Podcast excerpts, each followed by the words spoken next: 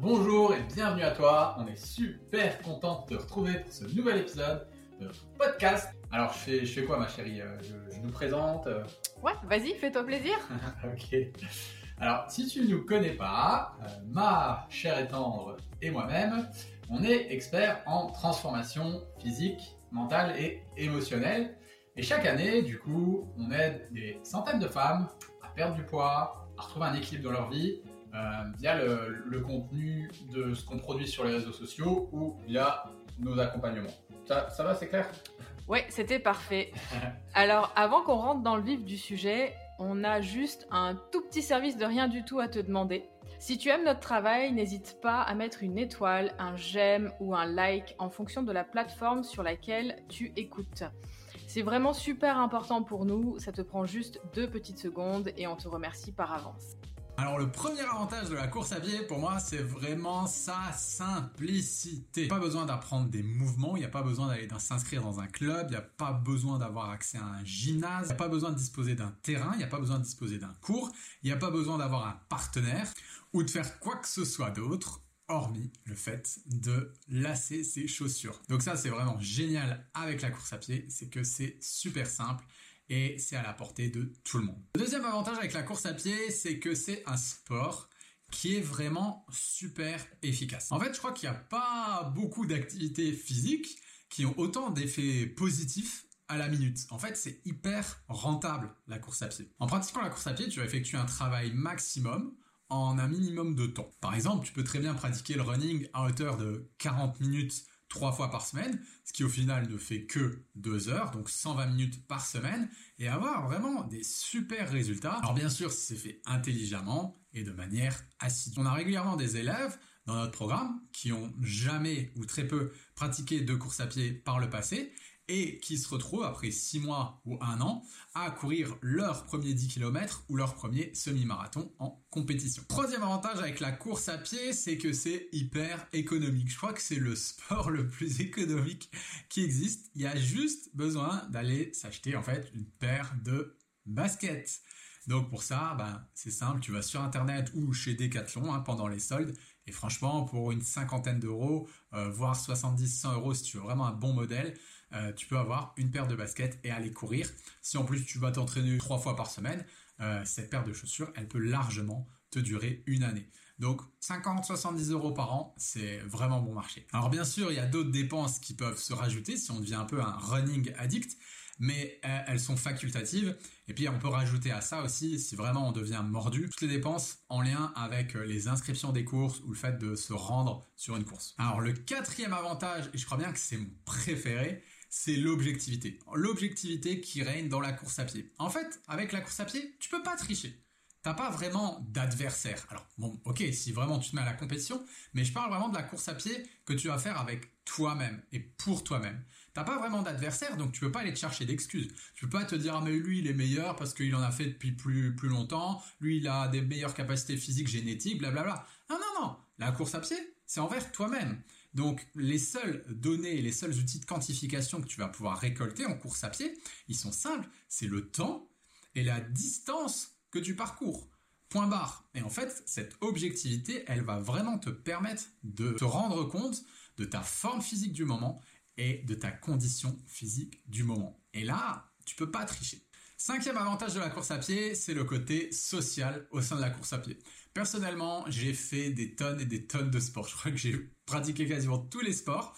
Donc j'ai fait des sports d'équipe, j'ai fait de la muscu, etc.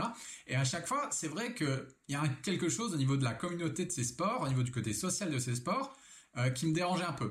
Par exemple, dans un sport d'équipe, ça peut être super sympa, on s'entend bien. Sauf que si tu fais de la merde pendant le match ou que même si c'est juste pour s'amuser, bah tu vas toujours un petit peu t'en prendre plein la tronche, tu vois. Il va toujours y avoir des remarques, des choses comme ça, puis tu vas te mettre un peu la pression. Pareil pour la musculation ou pour tous les sports qui, qui vont être en salle, il y a toujours un peu la compétition. Pareil pour les sports de combat, est-ce que lui il est plus fort? Il y a beaucoup d'ego et il peut y avoir tout de suite de la comparaison dans ces sports-là. Au niveau, je parle vraiment de communauté et sociale.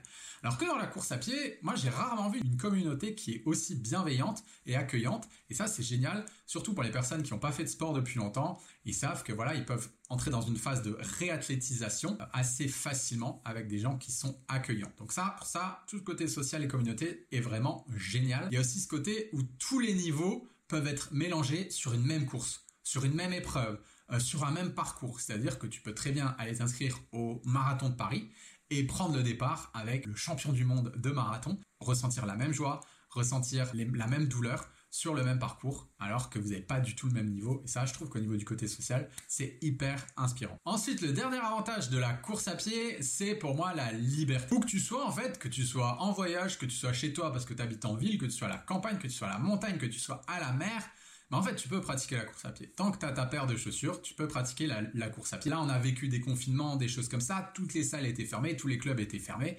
Et bien personnellement, moi, c'est une période où j'ai énormément couru. Et je sais qu'il y a beaucoup de personnes qui, durant cette période, se sont mis à la course à pied. Et c'était pourtant une période où nos libertés, du coup, étaient restreintes. Et qu'est-ce qui est resté? La course à pied. Donc ça prouve bien que c'est un sport qui rime avec la liberté. Pareil par rapport à cette liberté, c'est vraiment un sport que tu peux pratiquer de manière soit collective, soit individuelle. C'est-à-dire que si un jour tu as envie d'aller avec des copains, d'aller avec des amis, d'aller avec un club, courir, bah, pump it up, t'y vas. Et puis si un jour tu as envie d'être tout seul, de te nourrir d'un moment de solitude, de t'évader tout seul dans tes pensées par exemple, eh ben, tu peux très bien y aller tout seul. Donc là aussi, c'est une forme de liberté de pouvoir faire ce choix. Maintenant, on va parler des inconvénients et je vais te donner quelques tips pour justement pallier à ces inconvénients. Sinon, c'est pas marrant. En tout cas, comme toute activité physique, comme tout sport, comme tout domaine, eh ben, il y a aussi des inconvénients et il faut faire les choses intelligemment. Donc le premier inconvénient, c'est les blessures. Et ouais, il y a vraiment beaucoup de coureurs qui se blessent. Il y a vraiment un risque réel. D'ailleurs, un coureur sur deux est victime de blessures chaque année. Alors, heureusement, c'est pas des blessures qui sont graves. Elles résultent le plus souvent ben, d'erreurs d'entraînement. En général, c'est quand on en fait trop. En général, c'est quand on pousse la machine au-delà de ses capacités ou parce qu'on a accumulé un trop gros volume d'entraînement par rapport à son niveau. Mais dans tous les cas, c'est rare que les blessures en course à pied, elles soient sérieuses ou définitive, par exemple, comme on peut le voir dans, le football ou dans les arts martiaux, sauf bien sûr les accidents qu'on peut rencontrer en pratiquant la course à pied. Donc le conseil que je peux te donner par rapport à cet inconvénient, c'est d'écouter ton corps, d'écouter tes limites, arriver à trouver le juste équilibre entre j'en fais suffisamment pour progresser, mais pas trop non plus pour pas me blesser. C'est ce fameux équilibre qui peut être compliqué parfois euh, à trouver en course à pied, surtout si on a tendance à trop écouter sa tête, à trop écouter son ego. Et du coup, va falloir un peu mesurer les choses. Deuxième inconvénient, c'est le déséquilibre musculaire. Voilà, faut bien comprendre que la course à pied, peut-être que tu le vois de toute façon, c'est faut pas être sorti de Saint-Cyr pour le comprendre.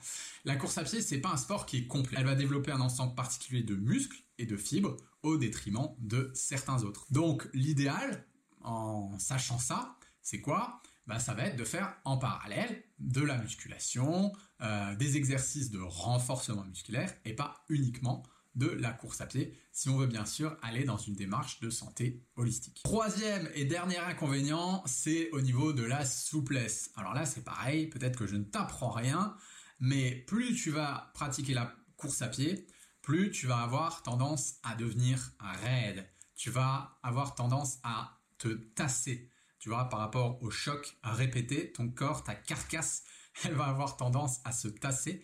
Et pareil, au niveau des articulations, tu vas avoir tendance à te sentir rouillé. Donc encore une fois, dans une démarche de santé globale et holistique, ce sera du coup intéressant si tu te mets à la course à pied pour pallier à ces facteurs limitants, euh, de faire quelques petits exercices de stretching, de yoga, d'étirement et de mobilité pour pas que tu te retrouves euh, complètement bloqué. C'est un réel plaisir de vous partager tout ça.